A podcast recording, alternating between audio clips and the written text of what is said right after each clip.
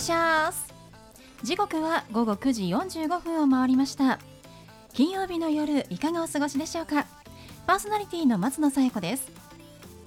この番組 Boys be ambitious のコンセプトは夢を抱き語りそして行動に起こそうということで毎回さまざまな業種のビジネスパーソンがゲスト出演。どんなビジネスをされているのかどうして始めたのかその思いを語っていただくそんな番組です。さあそして私と一緒に番組をお届けするのは柴田法務会計事務所の柴田純一先生です先生よろしくお願いしますよろしくお願いします。いや柴田先生私、はいついこの間、はい。運転中にはいちょっとやらかしまして、あらー。さあまあたまに仕事で運転するんですけれども、あのインキーをえ、やっちゃいましたあら。テレビでニュースで、そのインキーしちゃって JAF を呼んでいるっていう場面を見たときに、はいはい。いやー私も気をつけようって思った、はい。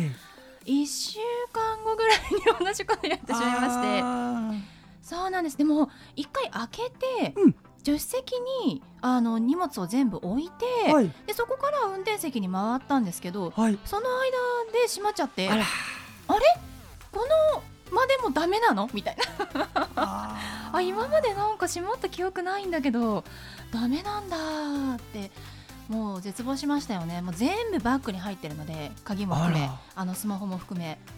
いやーパニックみたいいやでもね、インキーだとね、それ日常よ？な そうなんです。私なんかあの運転しててね、ガードレールぶつけて隣のね、あのドアがバコーンと取れてね、まあそういうのが普通のやらかしたっていうの。まあ、確かにね、はい。事故よりはインキーでねはい。自分が困るだけですからね、うん。まあ、あとちょっとね仕事遅れますみたいな感じになっちゃいましたけど、うん。別まあ、に。緩い現場でまだ良かったなみたいな。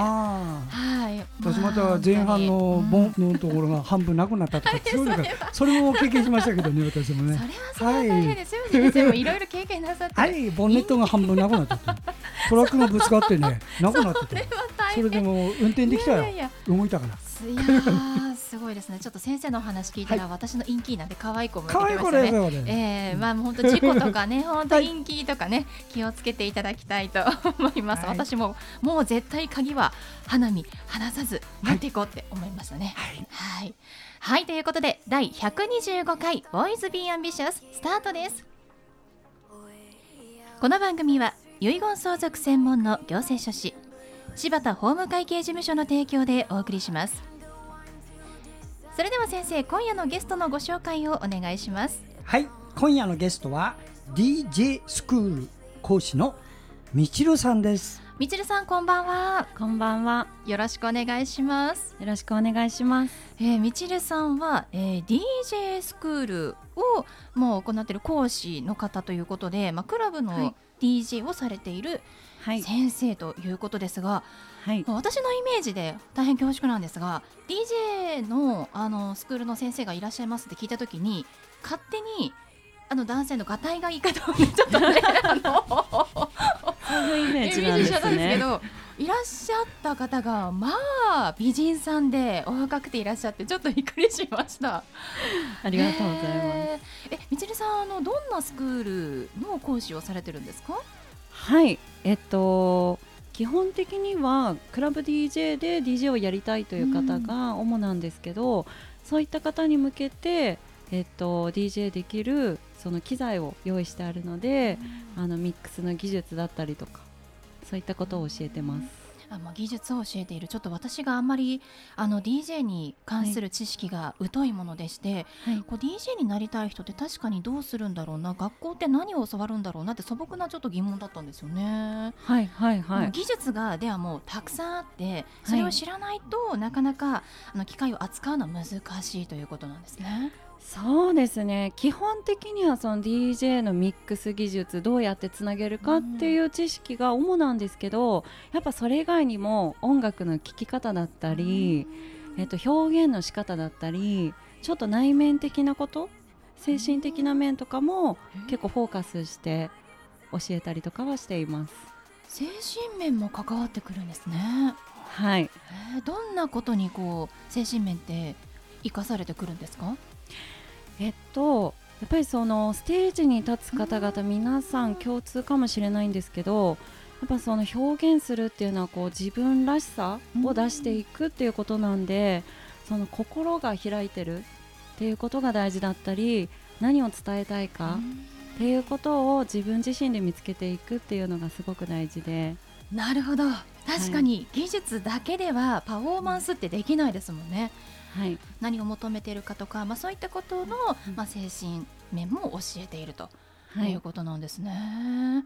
えみちるさんどうしてこの、まあ、音楽の世界といいますか DJ の世界に入ろうと思われたんですか、それは DJ プレイをするっていう上でのそうですね。きっかけがもしその DJ プレイの時にあればみちるさんご自身は DJ としてお仕事もなさってるんですか？はい。普段はクラブとかフェスティバルでプレイをしたりであとは DJ スクールで教えたりってことなんですけどやっぱりステージに立った時のそのすごい衝撃というかそれが他の人生の中でもなかった楽しさとか興奮とかがあってそれがきっかけでなんか諦めずにやってるっていうところはあります。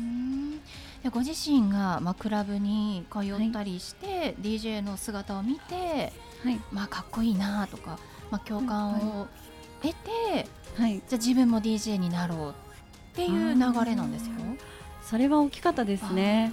もともとすごいクラブのフェスティバルによく遊びに行ってたのでその中で知り合った仲間とか素晴らしいアーティストさんのプレーを聞いて自分もっていう気持ちには皆さんも多分ほとんどそういう気持ちでやってると思うんですけど。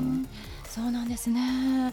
柴田先生あのクラブとか行かれたことありますか？クラブはないんですあすいませんね。いやいやいや私もなくてですね。お互いね。はい。ディスコ？とはまたちょっと違うんですよね、そうですね。あの多分やっていることというか DJ がいてみんな踊ってっていうその形態は同じだと思うので。うん。それが今クラブっていうのが主流になっている感じがします。そうなんですね、まあ、年代によってこう呼び方だったり、まあ、雰囲気だったりが変わってきているということですが、まあ、そのコロナの影響で結構ね、はい。あのライブ自体がはい、できなくなってしまったのではないかなと思うんですがなんかこうコはい。ロナを経てこう変化っていうのはありましたか？クラブ界 DJ 界に。いやかなり変化は皆さん DJ アーティストもそうだし遊びに来る人も感じてるんじゃないかなって思うのがもう爆発的になんか盛り上がってる。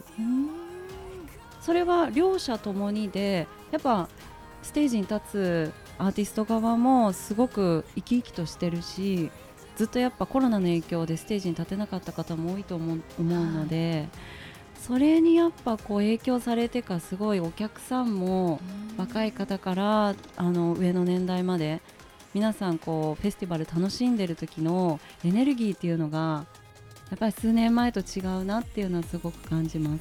うんそうなんですね。じゃあよりこう皆さんの行きたい気持ちというのが溢れてきてるんですね。まさに。うんあのいろんな年齢や性別の方っておっしゃってましたけどはい。あの大体そのスクールにいらっしゃる方っていうのはこう、はい。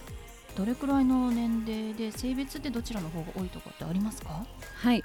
年代で言うと20代真ん中から後半ぐらいで女性の方が大半をうん。7割ぐらい占めてます。そうなんですね。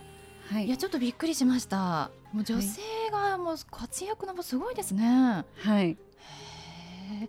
20代しかも若い方が多いということですね、はい。みちるさん見ても分かりますけれども、はい。本当に若い女性の美しい方が DJ されたらそれ盛り上がりますよね。うんはい。うんはい。まあ、そういった方が今スクールに、まあ、まあ勉強をしに来ているということでではそんなみちるさんに最後お聞きしますが、はい。みちるさんの夢は何ですか？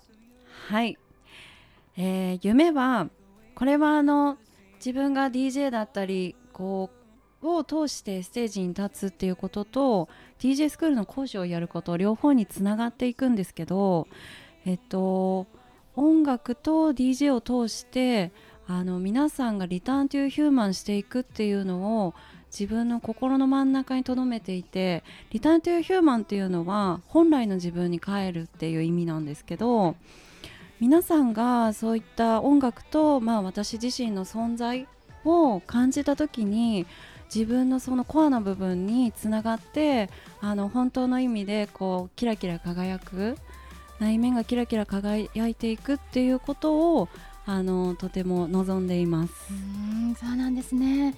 いや、はいもうぜひね DJ になりたい、えー技術を勉強したいという方は千葉の柏にはいスタジオがあるということですので、ぜひ行ってみてください。はいということで本日のゲストは DJ スクール講師のみちるさんでした。みちるさんありがとうございました。ありがとうございました。ありがとうございました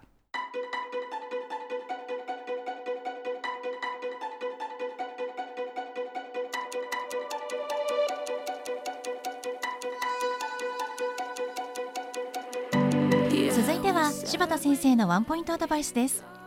では先生今日はどんなお話をしてくださるんでしょうか？はいこんばんは。遺言相続専門の行政書士の柴田です、えー今晩も遺言を作る時の前提になるお話をします。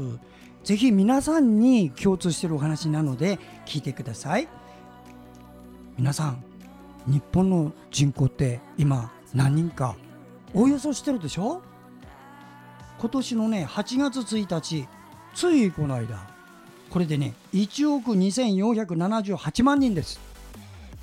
そのうちね65歳以上の方が3628万8000人。ということは全体で約3割です。この3割のうち遺言状書いてる人っていうのはね253万。それくらいなんです。あとの方は何にも書かない。だもし最悪なくなった場合には子供さん方が生産性のない遺産分割協議というのを延々とやる組なんです。これを考えたらね皆さんもうね子供のために書いといてね遺言状。遺言状書けばね遺産分割協議いりませんよ。その通りしてくれるからね。そういうこともちょっと考えてこの数多すぎるよ。全国の子供がえらいことになるからこれ。だからそうならないために自分の子供だけは守ってよ。人の子供を守るって言わないから。自分の子供だけは守ってそのために遺言状おすすめします。はい。柴田先生の相談は電話東京0367801408 6780-1408までお願いします。以上柴田先生のワンポイントアドバイスでした。先生ありがとうございました。ありがとうございました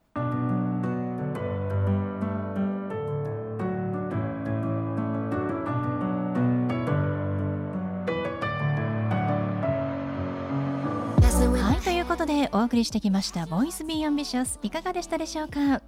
本日のゲストは DJ スクール講師のみちるさんでした。えー、みちるさんのようにこう今20代の、えー女性の方がスクール DJ スクールに通っているという方が多いということですのでちょっと興味があるなという方はぜひですねみちるさんのインスタグラムから問い合わせをしてみてください。インスタグラムのアカウントがみちるアンダーバーゼロ。みちるアンダーバーゼロ。こちらでインスタグラムを探していただいてぜひねアクセスしてみてください。それではまた来週この時間にお会いしましょう。お相手は松野紗友子と柴田純一でした。それではさようなら。さようなら「